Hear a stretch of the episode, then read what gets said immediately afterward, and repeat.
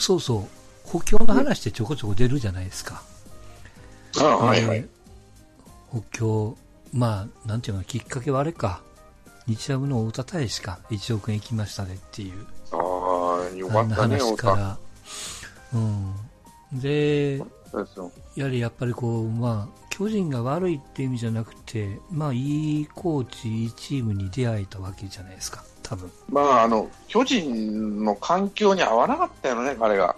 うん。まあ、そういうことになると思うんですよ。だ合から、まあ、合う合わ太田ないっていうのが言ったら、やっぱ合わなかったよね。だから、太田大使的には、巨人を出れてよかったわけじゃないですか。ただ、まあ、負け惜しみ込みで言うと、ジャイアンツが育てたから、すぐパッとできたんだよっていうところも、あるわけですようんうんだって高校出て、そのまま劣化してたら、あんなに打てないわけだから、だから、でね、例えばそのドラフトが当たっただどうこう、あるいはその、えーっと、育成が成功したとか、外国人が当たりだったとか、その個々の選手個人に当たり外れっていう、えーまあ、印鑑は押せるんですけど、でもチームにとったら、全部が当たった、それを込みでのチームの成績じゃないですか。うんうんだから、あのー育成にしてもドラフトの戦略にしても、結果的にはチームの順位がどういうふうに動いてるのかが、もともとのドラフトの成功か不成功かの、やっぱ大元はチームの成績なのかなってうん。思ってるところがあってね。うん。あのーこれどう思います？なんかこう、いや、個別に、例えばその阪神で藤浪が、うんえー取れてよかったねと。あれはもうあの年は成功でしょうって言ってても、まあこの2、3年、あの、ぐずぐずしてるわけじゃないですか。うんでも、ダメですね。藤浪一人を取ったわけじゃないから、そのドラフトの年に藤浪を取って、北条を取って、誰を取ってっていう流れが来て、で、翌年、藤浪取れたから、わかんないけども、じゃあ、野手の若いの一人取りましょうかっていう流れにもなってたりとか、この、えー藤浪を取ったか、その後の向こう5年間ぐらいのトータルで、えーこの選手が打ってる、この選手が打ててない、外れてる、クビになったとかっていうことも含めて、それを抱えてる球団の成績なわけじゃないですか。うんで、まあ、そんなことを思ってね、過去じゃあ5年間ぐらいのその、まあ、よくやりますけども、球団の平均の順位を出したんですよ。ああ、チームのね。チームの。はい。そうすると、えっ、と、広島から行くと、広島が、えっ、と、14から18年っていう5年間でくくると、平均が2位なんですよ。うん一番いいでしょうね。でもこれが15年から19年、今年まで、えっ、と、1年ずらすと2.2ってことになるんですね。うんじゃあ、2から2.2ってちょっとまあ下げてるんですけども、A クラスの範囲で動いてますと。うんでもこれをざっとじゃあ10年、11年って広げるとしますよね。うんそうすると広島の平均の順位って3.2って出るんですよ。だから10年間っていう長いスパンで見ると3.2だけども、このえー5年、まあ、多少こう前後に動くかもわかんないですけども、そこを絞ると、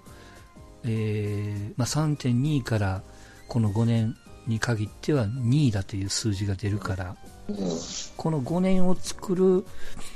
えーただ14年からちょっと前なのか、14年以降の育成なのか、うんうん。それも含めて、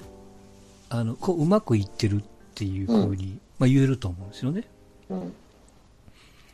長いスパンで3.2で、短いスパンで2だから。うんこの、この、直近の5年間に限って言うとですよ。はい。で、えっと、これ巨人に当てはめると、5年スパンで見ると2.4位なんですよ。うんで、10年スパンで見ると、えーっとね、2.1なんですよ。うんだから、あの、数字は細かいんですけど、まあ、ちょい悪といえばちょい悪なんですよね。うんうんまあ悪く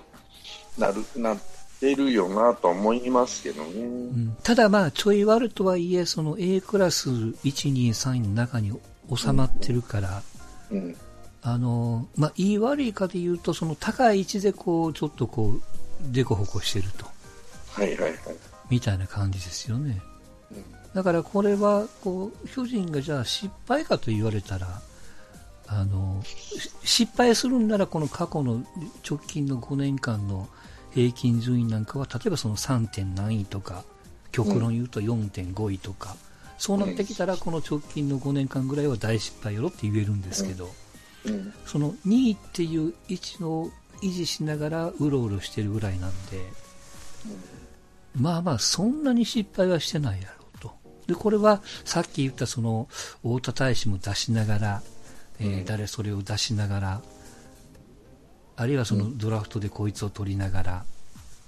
やりながらの今のこの状況を維持できてるんで、それは贅沢言ったらきりはないですけど、いやそんなにめちゃめちゃ言うほど悪くはないでと、うまくまとめてるんじゃない、ただドラフトで穴が開いた分、FA の補強補填ができてるとか、外国人の補強ができてるとか、その辺こうバランス、全体のバランスで見ると、大成功ではないけども、まあまあ平均値はキープできてるんじゃないのと。うん。っていう見方ができるかいなと。で、阪神は10年の平均で見ると3.4位なんですけど、うん、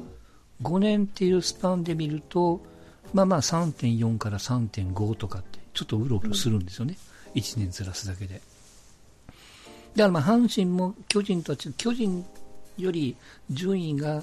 えー、っと1点いくつちょっと下がるんですけども、うん、そのレベルでうろうろできてるわけですよ。うん、だからまあここでこう、まあ、阪神が成功するんならまあ直近のこの5年間の数字が例えばその2点2、えー、と2位台に推移しているとかなったらまあ大成功になるんでしょうけどね。まあ、阪神も実はだからまあその3位っていう線での平均点を出せてると。うんうん、えっと、分かりやすいのが横浜なんですよ。ベイスターズね。はい。うん、ベイスターズ、あ、なんかどっかで見たな。あの、前の池田、池田社長、DNA の。うんうん、あの人があの橋本のアベマのまあ、テレビというかネットの番組に出てまして、うんうん、えー、横浜って言わんとってくれと、うん、あの人が社長の時はね DNA って言ってくれと、うん、だからそれを訴えてはりましたからちょっと思い出しましたけど、はい、だからあの人が訴えたからテレビも横って出てたのが D, D に変わったんです。よね、うんうんうん、テレビ局が別に横浜 DNA なんで別に横浜の横でもよかったんですけどちょっとうるさく言って DNA の D に直したってね、言われてましたが、うん、その DNA が10年間スパンで見ると、大体平均5位なんですよ。それはあの、はい、前半戦ずっと6、6、6、6ってずっと続くんです。うん。うん、でそれがこの5年に限ると、えー、DNA が3.6位っていうふうに、うん、10年で5位なのに、この5年にくくると、まあ、直近3、3、4、2とかね、今年は2位か、なんで、うん、だからこの5年の成績がいいってことは、この5年間のドラフト、まあ、あそこはその FA 補強なんかほとんど、まあ、ヤマトしかしないんで、まあ、外国人、それからドラフトはまあ成功してるんでしょうな。だからランク的にこうグッと上げてると。うん、まあ、ま、前よりマシになったっていうとこ、マシったらかな。前より良くなったね。平均点が5位のところを、この直近で3.6っていうふうに上げてるから、DL にしたらよくやられてる方なんですよ。うん、ただ、巨人、阪神からすると、いやいや、もうちょっと平均値上げんといかんでと。で、まあまあ、片っぽで、ね、片っぽで落ちてったチームっていうのがあるわけなんで、はいはいはい。そこが入れ替わったっていうのが大きいのかなって気はするけどね。うん。だからそのドラゴンズでしょ、落ちてったチームってなると、はい、10年間は良かったけど、5年、この後、直近5年はだめだと、うん、10, 10年が3.4、で、うん、この5年間は大体5位台ですよね。そうでしょう。うん。ヤクルトもそうだよね。10年間でいや、ましなんだけど、この5年間ダメですよって話になるんですよね。ヤクルトが10年で4、えー、3.8? この5年間が4位ですから。だから DNA 良くなった、良くなったっていうの、まあまあ良くなったと思うんだけど、うん、じゃあ、その落ちてったチームっていうのは何が原因なの？って話になるわけですよね。経営として失敗してるっていう判断になるのか、経営経営なのかな、まあ、勝負としてね。DNA は勝ち組だよね、うん、この5年間でいやね。勝ち組っていうか、まあ、上昇組。まあまあそうね。勝ち組といえば勝ち組ですもんね。うんだから勝ち組、負け組って分け方すると、まあ、安定してるのはジャイアンツ、タイガース。で、勝ち組でや広島 DNA、あ、まあ上昇、広島 DNA が上昇組、下降組が綺麗に分かれてるじゃん、この4つにね。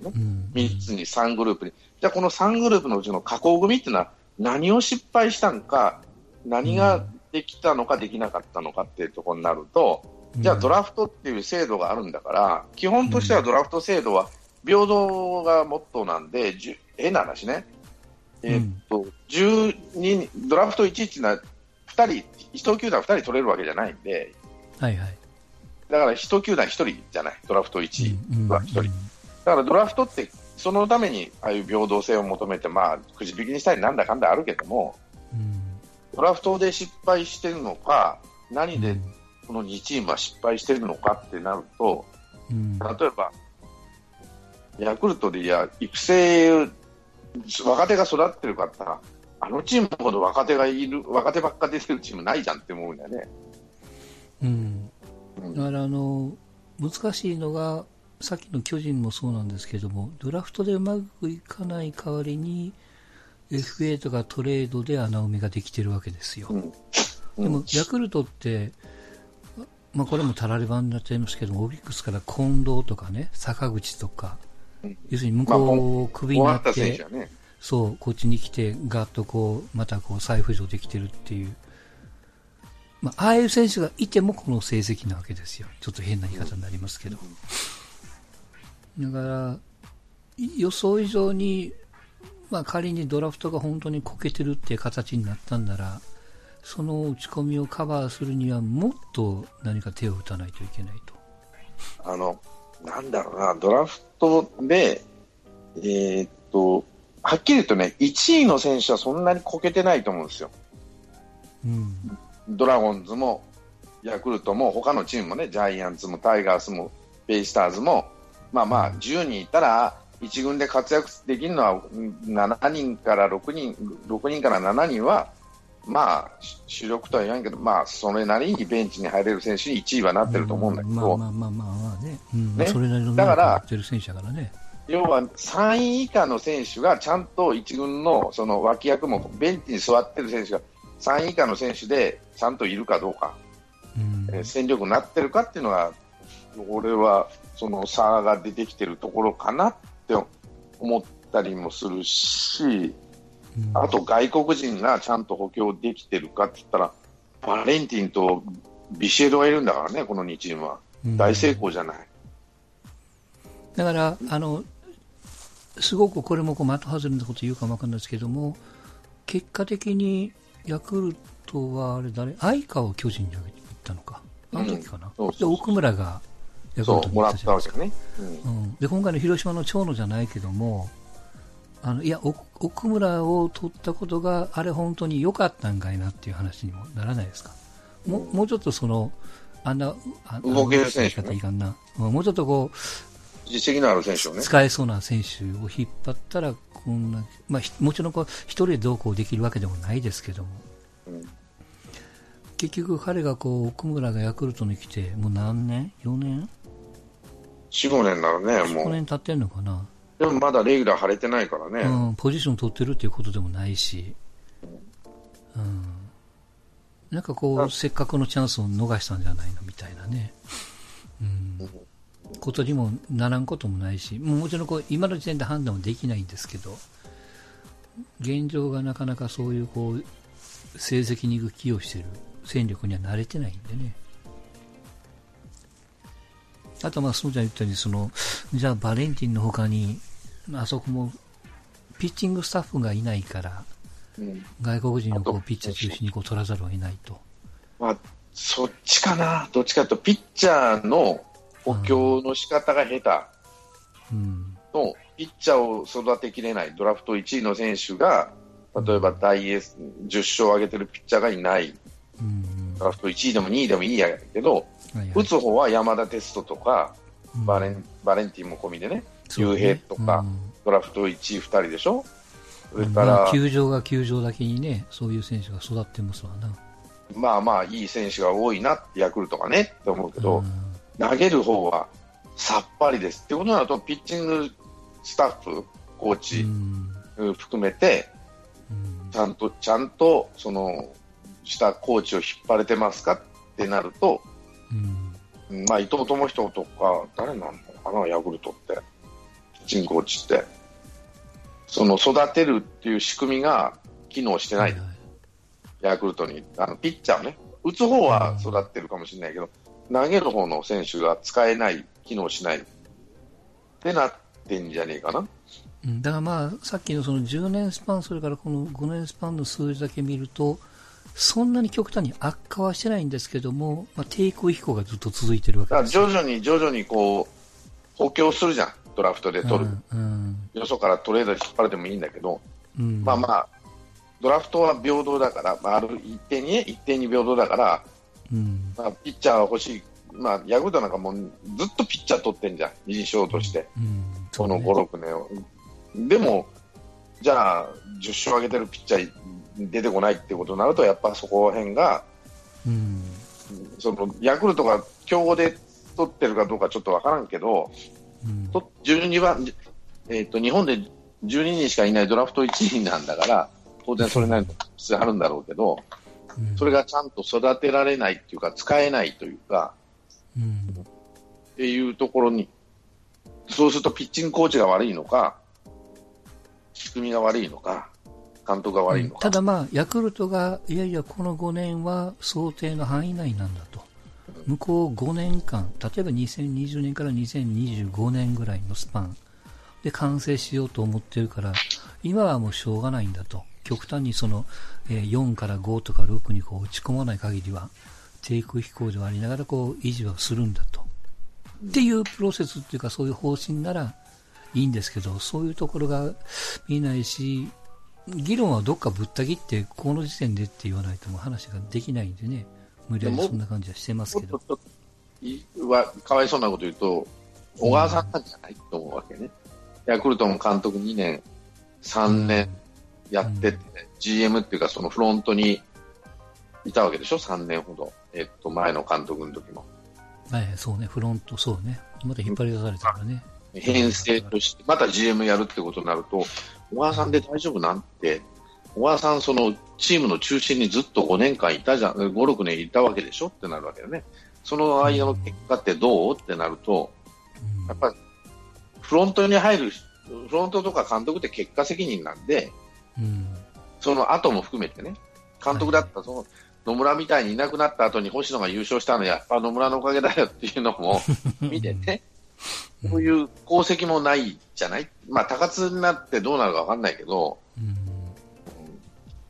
なあなあになってないって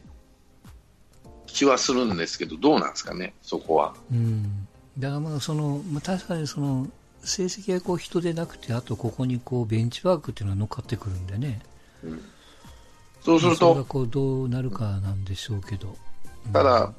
大変申し訳ない言い方すると、ヤクルトが強かった時代って、戸様の野村さんとかさ、うん。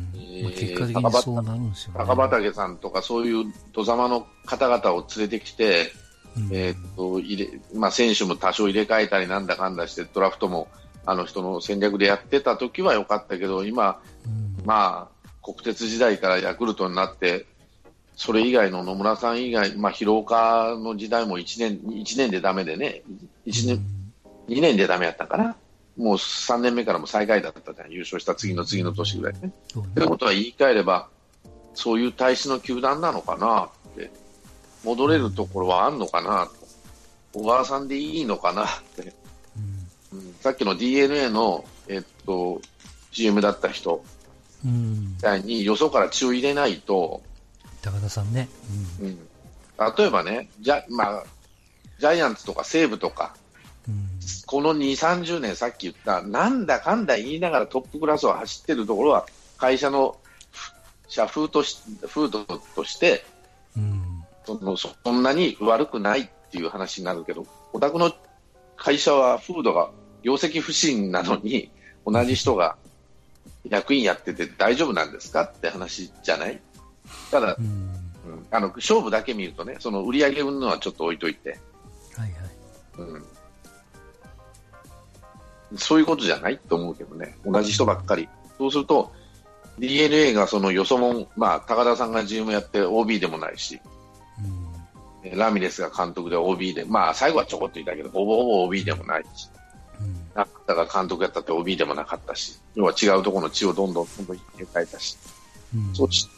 例えばもっと極端なこと言えばさ、ホークスだってさ、南海ホークスの人がほとんどいないじゃん、今のホークスって。ね、まあもちろんね。ところがヤクルトスワローズってずっとヤクルトの人がぐちゃぐちゃおるわけよ。うん、それがいい。そう、こういうところが、まあ、そのヤクルトに通用するかどうかわかんないですけど、やっぱこう、いらん伝統だと思いますよ。その OB じゃないとダメ的な。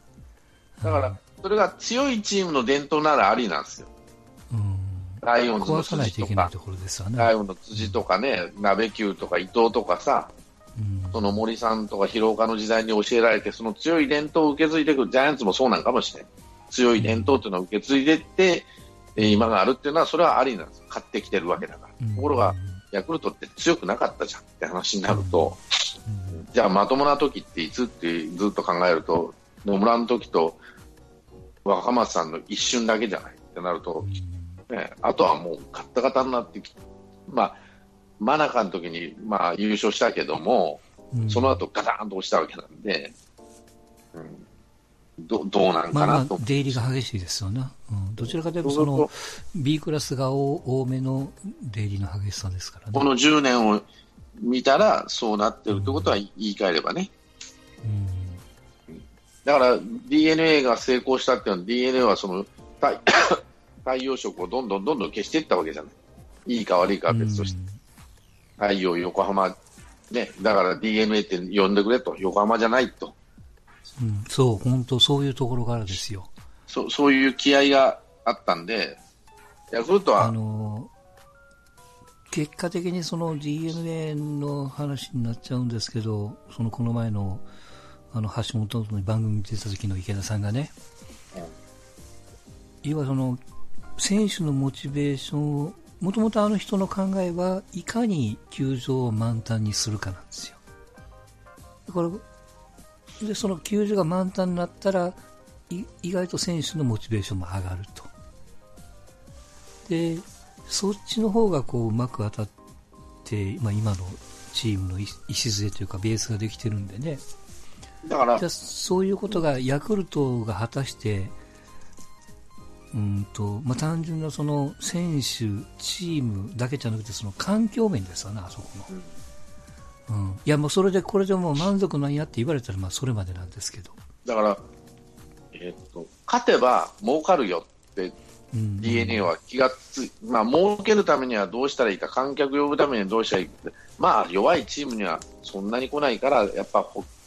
まあね強いチームにしようと。今だから変な話、6.0だったチームが3にすることはそんなに難しくなかったのかもしれない、彼らにとってはね。3から2、1にするのはもっと難しくなるのかもしれないけどね、これから。うん、ただ、まあ、要はその球場が分かんないですけど平均1万5000人しか入らない客をこれを3万人に上げるっていうのもこれもびっくりする技ですわね、うん、でも5万4万入ってるところを5万まあ、入るあの4万入ってる球場を4万5千にするの方がもっと大変だと思うね、俺は。例えば、1万5千を 3,、3万人にするのと、4万5千を 4, 4万人を4万5千にする方が、1割ちょっとの十数パーセントのアップかもしれんけど、そっちの方が大変っていうか、もう上がりきっちゃってるわけじゃないけどね、安定しちゃってるから、そこからさらに上げようっていうのはなかなか難しい。ってなるとどうするかって無理してでも勝ちに行かなあかんと。やっぱ勝つことにを優先しないとだめっていうふうになっちゃうんじゃねえかなと思うけどね。とにかくにわかファンを集めたらしいですよ。野球のルールがわからない人でも、球場に来て楽しめるようなプログラムにしましょうと。だから今、それをやってるんだったら、どう言ったらいいのかな。うん、いいいんですよ。にわかファンはその間に、にわかファンは消えてきますからね。ブームが去った後は。ブームをさらさないためにはどうしたらいいかっていうことを考えるしかないんです、次はね。うんだから、にわかファンで埋まってきた客が喜び出したのはチームが勝ててきてるからそうそうそうそう。だから勝たないとだめってなると、うん、その OB で慣れ合いのチーム、あの、あの負け犬根性じゃないけど、負けしかしないような OB ばっか並べてもしゃあないわと。うん、チームの体質変えるには、高田さんとか吉田とかね、スカウト部長の吉田、うん、球団社長が吉田なんか高田が GM にしてみたりとかさ、要はジャイアンツなり、その日本ハムでね、成功してきた人たちを連れてくると。うん、だから OB って言われる人たちがここで飯食えるかったら飯食えなくなっちゃったかもしれんよ。うん、そら、あの、佐々木も戻れんだろうし、もう。まあまあね。高木豊も戻れんだろうしね、多分。いい悪いは別ですよ。本人が望んでる望んでないは別として、その OB が入り込む余地はもうだんだんだんだんなくなってきたと。球団も変わったわけだから、太陽のマルハから TBS に変わって、ね、DNA に変わったんだから、経営者も変わってきたんだから、うん、そうなんだだから DNA に見習って、いかにじゃ中日がね、うん、ヤクルトもそうなんですけど、じゃどう変わっていかんといかんかと。いや、もう見売りするしかないでしょ、こうなったら。うん、特に中日なんかもその至難の技ですわな。これから浮上する、無理ですよ、まあまあまあ、やれた時期はあるわけだから、ただ、やれた時期ってこの30年間で2回あって、星野千一ともあの落合博満の時だけなんで、うん、星野千一はまあ、ね、嫌われた名古屋の人にはね、徹底的に、うん、最後はね。そういうね、うん、な何したか言ったらもう金使って派手にわーってやってね、うん、その場だけでももう、まあ儲かれってわけじゃないけど、その場だけのわっしょいわっしょいになったんだけど、うん、結局はだめでしょって話になるんでね。ただ中日が怖いのが、まあそのえーと、周りの環境はともかくそのベンチに戸様をガンガン入れ出してますよね、今。うん、そうだから良くなってきたと思います伊藤さんとか村上とか、まあ、もちろんさんもそうなんでしょうけど。ちょっと前に土井さんがいたしね。うん、だってそうやってこう手こ入れしようとしてる雰囲気はなんとなくわかると。落合の時もそうだったでしょ、森さん入れてみたり、まあまあうん、要はそうですわな、うん、うん、だからそれを OB だらけに気に入らんと OB だらけにしたもんで、がもうそこから凋落の始まりですよ、うん、高木森道にしてみたらさ、はいはい、弱くなっちゃったっていう話です。だんだんだんだんそうだからね、その OB でずっとやってきて、野村、星野ってぶっ込んで、金使ってちょっと上げて、まあ、そこからとりあえず A クラス、B クラスの真ん中ぐらいを維持してるみたいな感じになってるからね。あのね、OB でもいいんですよ。勝てて勝てた時の OB がいるならいいんですよ。いや、もちろんもちろん。うん、ライオンズとかジャイアンツみたいにね、勝ってる OB が来りゃいいんですよ。勝ってる時代の OB が。うんうん、ところが、負けてる時代の OB が来るから立ちが悪いわけ。はいはい。そうね。言い方悪いけどさ。高木森道だって74年に1回優勝しただけだからねって話になると、選手としてはね、そうすると、じゃあその後のあの時代の人間ばっか並べたってジャイアンツにコテンパンにやられてた時代なんで、当時はね。じゃあ今どうかって言ったら、じゃあ落合の時にやってた荒木、井端、えー、キャッチャー谷繁、えー、ピッチャーでは山本、今中、えー、誰だ、抑えでいいや、ソンドによるとか、もう誰もいないじゃん。あの時強かった時の選手って。コーチか、指導者になってねえじゃん。まあ、そういう育てられ方してるかどうかは別としてね。荒木がまあ下に監督でいるぐらい。あとは誰もいないじゃん。もう、森野、森野だってそんな、まあまあ森野かな、そうなると。うん。あれ、下でコーチかなんかやってるんでしたっけ？で谷繁にやらしたら谷繁はむちゃくちゃだったわけでしょ？うん、だからそこら辺のところが、まあ、ついてあのついてないっていうか、あの、か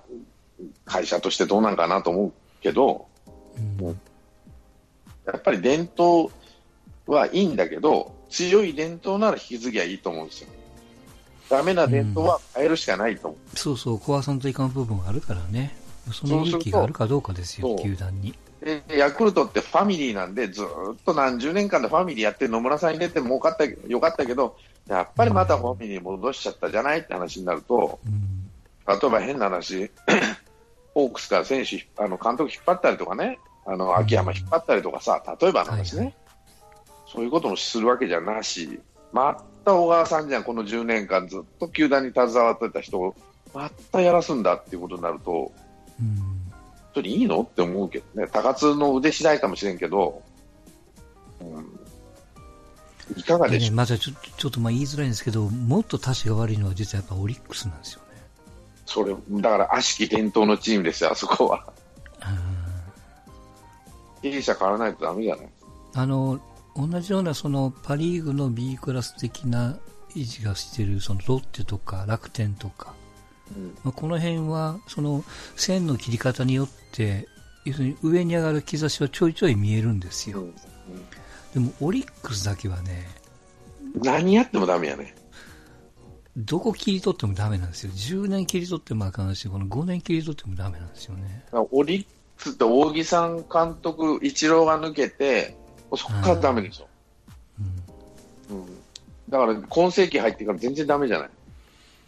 うん。20, 21世紀になってから全然ダメじゃない。この20年間、うん、で結局まあ、そのヤクルトとか横浜の、ね、d n a の話と近しいんですけど、同じことをやってるからね、外から見てるで。だから福田さんでしょ、この5年間、チームを作ってきた人って、コーチ。うん、だ福田さん、今、GM もやってるわけだから、福田さんの責任問わないじゃん、オリックスっていうチーム。うん、お前、あんたがやってた時期、全然だめじゃんってなるじゃん、普通だったら。会社の経営者のトップなんだから。うん現場せ、現場。道半ばっていう感じなんじゃないですか？わかんないですけど。いつになったら道が完成すんねんって話ですけどね。うん。か、よっぽどなり手がないかですわな。うん。そうやって考えると、まあ、でも、真剣にオリックスは金払ってるし、いい選手いっぱいいるじゃない、今でも。うん、吉田だのさ、うん、そうなんですよ。山本だの、なんだっていうぐらいいい選手が多いじゃん。うん、今で切り取るからその低迷してるんだって、じゃあ向こう5年間を見といてくれ的なね、うん、それでこう成績が上がってるんなら、あ今のこの低迷期の後半で打った手、あるいは打った補強がまあ良かったってことになるからね、ベンチに含めて。うん、やっぱその兆しをちょっとオリックスは見せんといかんわね。うん、だからそうすると、オリックスって日本でもね、ちっちゃい企業じゃないやん、大きな企業じゃないですかと、立派なね、うん、だから球団経営をなんと考えとるんやと。うん、か、まあ、あっさり人に渡した方がいいかもわかんないですよ。うん、その伝統を断ち切る意味も含めてね。阪急ブレーブスから来たね、ブルーウェーブから、まあ、いろいろごちゃごちゃあったけども、はいはいね、その伝統を引き継げてないっていうところがある、阪急は最後の方強かったからね。上田さんの時代からは。いや、結局はあれなんですよ。もう、僕詳しくないからですけど、やっぱ近鉄阪急でえらいことになってしまって、うん、結局どっちの帯も引っ張れみたいなね。だならそれで、例えばモデルケース、モデルケースというかね、じゃあ西武ライオンズじゃないけどさ、そういうモデルを作るのか、大木さんっていう、ね、まあ大木さんっていう人がそのチームの土台を作れるような人なのかどうかっていう、ちょっと違うかもしれないけどね。そのどっちかというと野村さん的な人じゃないかもしれないけど、せっかくああいういい時代があったわけだからさ95年ぐらいからね数年間はそっからもうガッタガタじゃんその後、うん、だからまあ本当せっかく、まあ、その手を打ったのが西村っていうのもちょっと微妙なんですけども、中日が打ったその与田とか、えー、伊藤さんみたいな感じでそのオリックスに全然関係のないまあ、そこそこ変えてくれそうな、まあ、どっかでは中畑っていう話も聞きましたけども、そういう監督をポッとこう招聘できたりとかね、できればいいんでしょうけどね。ちょっと違うな、オリックスの場合は、立ちが悪い、あ立ちが悪いっていうか、その球団が経営、経営、球団経営というかな、チーム編成をどう考えてるのかなと思うところがある。勝てない成成績を見てる限りにおいてはですよね。そんな感じに見えてしまうということですよ。結果だから、結果が出ないっていうのは、やっぱり、どっかに結果があるわけなんで、うん、ね、例えば、ホークスを真似するわけじゃないけどさ、うん、なんだ、コーチ陣にバンバンバンバンあの入れ替え、立ち替わりやってみたりとかさ、今年はもう 2, 2年連続優勝逃してるからバレンティン取ったりとかさ、無理くりね、使える使えないは分からんけどっていうような感じで。いや、あれはすごいと思うよ。どうやって使うかなっていうところもあるけども。まあ、デスパイネが DH だっていう、まあ、バレンティン使えるのかなと思うけどね、俺は。うん、まあ、ただその、まあ、これもこう、ね、やってみんと分からんけども、多少こうエラーして2000点取られる以上に売ってくれりゃあそこはペイできるわけやからね。うん。うん、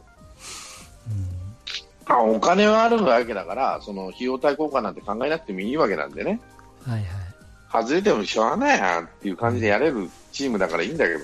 うん、そのバレンティンが入ることによってのそのあの効果がね他の外人にも出るとか、うん、そういう効果も出てくるかもわかんないわね。そういう手が打てるソフトバンクはやっぱすごいですよ、うん、うん。うん、惜しみない投資というかとことんやるみたいな、うん、日ハムもなんだかんだ言われても結局 A クラスでず平均点を取るともう A クラスですからね。うん、大したもん、まあその点はしょうがない、大したもんだろうなと思います。まあ、僕は心配なのはやっぱりその、まあ、これから高津がどうなるか分かんないですけども、まあ、中兆しを見せてる中日、ヤクルト、さっきトンちゃんも言った。そのままですわな。うん。パ・リーグだとロッテが、まあ、井口でなんとなくあるいは楽天は石井が GM でいろいろ手こ入れしてると、だからずっとやっぱオリックスが置いてきぼり食らってるんでね、うん、ロッテ今はねガンガン人入れてるじゃん、ガンガンってことじゃなきゃ最近になく人入れてるわけだから、うん、頑張ってる。で考えればね置いてかれるっていうか、まあ、いいんじゃない？まあ、そのはず、まあ、なんていうかな、球団が勝つっていうことに対して、やっぱそのファンは何を望んでるかって、やっぱ勝ってほしいし、ね、ただもっと諦めてるのかもしれないけどね、勝ったって客来ねえよ、タイガース以外は大阪のやつはよと思ってるかもしれないし、その阪急近鉄がそういうところがあっても別に、守ってるだけでいいかとかさ、今手放すとガタガタ言われるしなとかね。そこはあるかもしれない。そうそういうのってないかな。ここだからね、これ前も言いましたっけ？思い切って大阪を出るっていう手もありますよね。うん。そう。うん、ただ、行くとこないもん。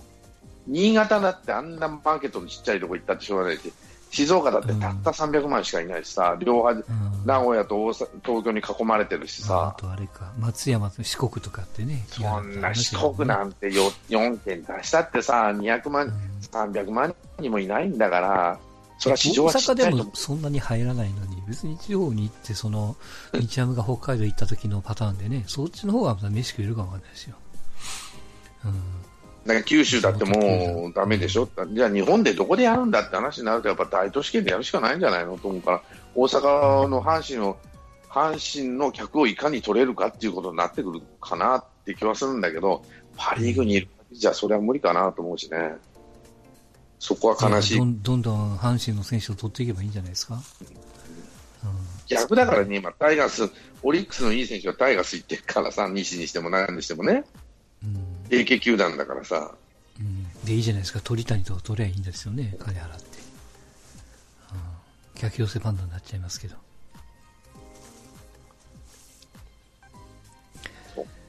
まあ、だから人の移動というかね、今回もビアヌエーバとか、なんか話にもなってますけども。じゃあ、また行くらしいね。うん、まあまあ、確かにね、サード守れるし、あそこサードが今ちょっと穴開いてるんでね、そこにこう手を出すのは、大したもんじゃないですかね。うんうん、だからヤクルトなんかロッテのボルシンガーなんか取ればいいんですよね、全然わかんないボルシンガーなあ、そう、でもジャイアンツかな、ボルシンガーと思ってるんだけどね、うん、もしかしてライオンズかもしれんと思って。まあ、使えるかどうかはもちろんわかんないですけども。うん、ピッチャーなんかさ、なくてもいいんだ。あの代わりに探してこいゃいいんだからさ、変な話。使え、1試合ぐらいしてた。いや、全然いいと思いますよ。あの、野手と違ってピッチャーは、ね、よく言う、その何に乗ってもいいわけですから。一人で野球やるわけじゃないんでね、ピッチャーは。だからね、お金多少払ってんでもさ、うん、はね、あの、そんなな、1日3、一つのポジションで3人も4人も出れないし、1週間に嫌でもさ、先発は6人、6人がいるんだから、嫌でもね。だから変な話、1週間で10人は使うわけじゃない。うん、うん、野手って、レギュラー以外で何人使うって話になるとね、そうやね。ないと思うよ。だからピッチャーは何人いたっていいんだって、とにかく取れるもんはどんどん取った方がいいと思うよ。うんそのいいそれが蓋は、蓋分けて年間で5勝ぐらいしてくれるじゃん、それで十分でしょ、まずは、かけ的には。5勝10敗じゃだめだけどね。うん。まあまあ5勝10敗投げれてることがすごいけどね、任せてるっていうのはすごいけども。だから他にいねえんだよって話になるからね。うん。うん、岩駒なんかもそうですよ。もう、それはいろいろまあ、もうわかんないけども、投げてみんとわからんけども、これが出てきて3つ4つぐらい勝ち出したら、うん、あのいつぞやの松坂じゃないけどもが使えるようになりますって、うん、うん、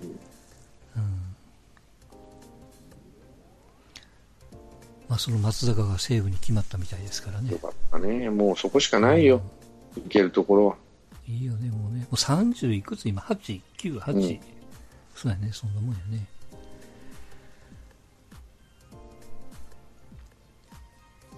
まあ、そのさっきの鳥谷さんがなかなかまだ決まらないらしくて、まあ、トースポの記事なんで100%は信用してませんが、